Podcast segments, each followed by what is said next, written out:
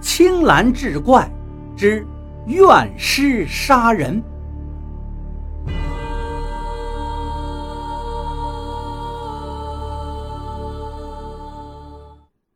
大年三十这天晚上，万家灯火，鞭炮齐鸣，村里人都沉浸在过年的喜庆之中。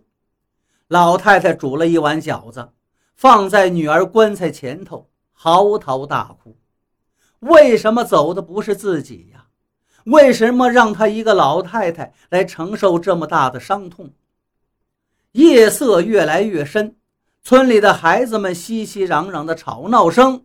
零星的鞭炮声逐渐平静下来，老太太也有点困了，靠在枕头上打起盹来。忽然一阵小风吹过来，把灯都快吹灭了。隐隐约约就看到门口有个人在那站着。老太太顿时睡意全无，仔细一看，那个人好像是被什么东西吊着，飘飘悠悠向大门口就去了。而且他不开门，竟然穿门而过。老太太赶紧下了炕，跟着就跑了出去。本来就是小脚的人，再加上害怕，好半天才把大门打开。四下里张望，只见那个人在大门口外飘飘荡荡转了两圈之后，朝村西头去了。老太太终于看明白了，那个人。也不是来干什么坏事或者偷尸体的，那就是自己的女儿。他战战兢兢重新回到屋里，把灯点上，棺材盖是开着的，里面女儿的尸体踪影不见。老太太一下子瘫坐在地上，这一回她全明白了，姑娘死的冤枉，她有怨气，不愿意去投胎呀。这才变成了厉鬼，肯定是要报仇啊！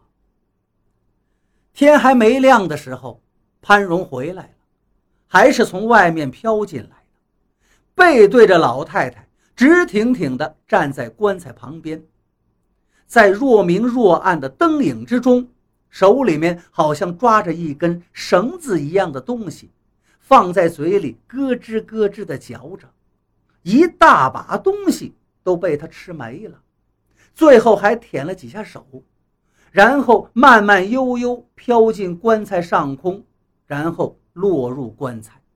只听咔咔的声音，棺材又自己盖好了。老太太这才慢慢的爬起来，费劲的推开棺材盖一看，棺材中的女儿满嘴的血污。老太太打来热水。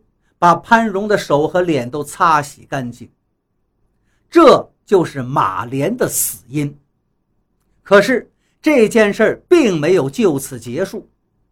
等到天亮了，老太太又重新买了一身大红的寿衣给女儿潘荣换上，还买了桐油跟一些猪血混合在一处，在棺材上刷了一遍。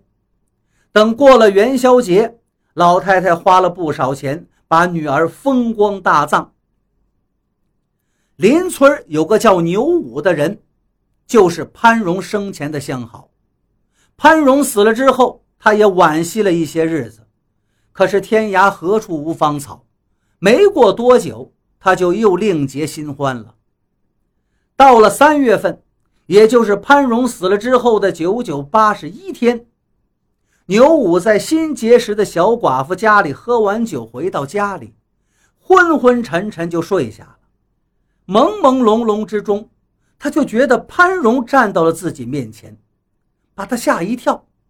你，你，你怎么来了？潘荣没说话，还是那么直挺挺地站在床跟前。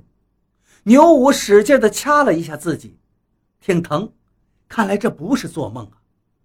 只见潘荣两眼空洞，面无表情，慢慢的抬起了双手。牛武一声娘没有喊完，就一翻白眼儿，昏倒在地。仵作来验尸，已经是第二天晌午了。牛五赤身裸体，瞪着眼珠子，一脸的惊恐，肠子都被掏走了。仵作于是又想到了马莲，然后就又想到了潘荣，强打起精神，走出来之后说了一句：“闹鬼啦！”惊慌失措的走了。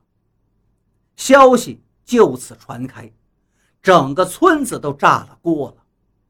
都在一个村里住了这么多年，哪儿没有个磕磕绊绊的事儿啊？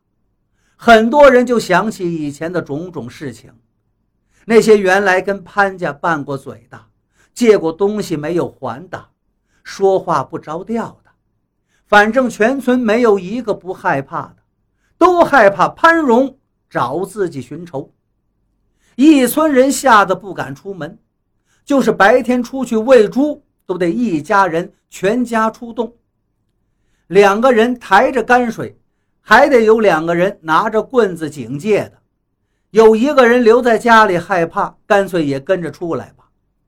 日上三竿才敢下地干活，太阳还老高，就赶紧回家关门睡觉。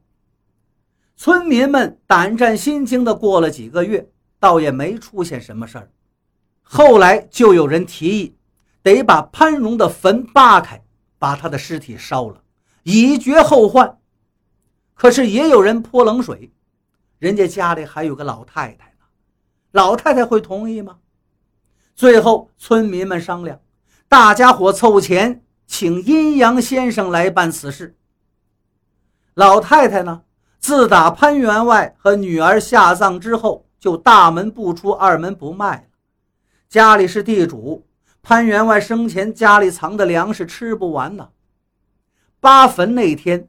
有人看见从棺材里流出血来，棺材盖打开之后，往里头一看，潘荣的尸体竟然没有腐烂，长长的指甲，尖利的牙齿，最让人害怕的还是那长满全身的白毛。可令人奇怪的是，有一块血乎乎的肉球在潘荣的衣服底下蠕动。阴阳先生伸手撩开染红的寿衣，把肉球拖了出来。大家伙凑前一看呢，竟然是一个婴儿。而恰在此时，潘荣的母亲跑过来，抱着这个孩子，又是拍打又是抠嘴。过了好大一会儿，这小孩竟然哇的一声哭出声了。原来。老太太今天正躺在床上犯迷糊呢，又梦见自己的女儿，女儿跟她说了一番话，她就跑到坟上了。孩子竟然是活着的。老太太又看了看全身长满白毛的女儿，淡淡的说了一句：“烧了吧。”蓉儿跟我说让烧，然后抱着孩子就回家了，在他身后。熊熊的火焰已经燃烧起来。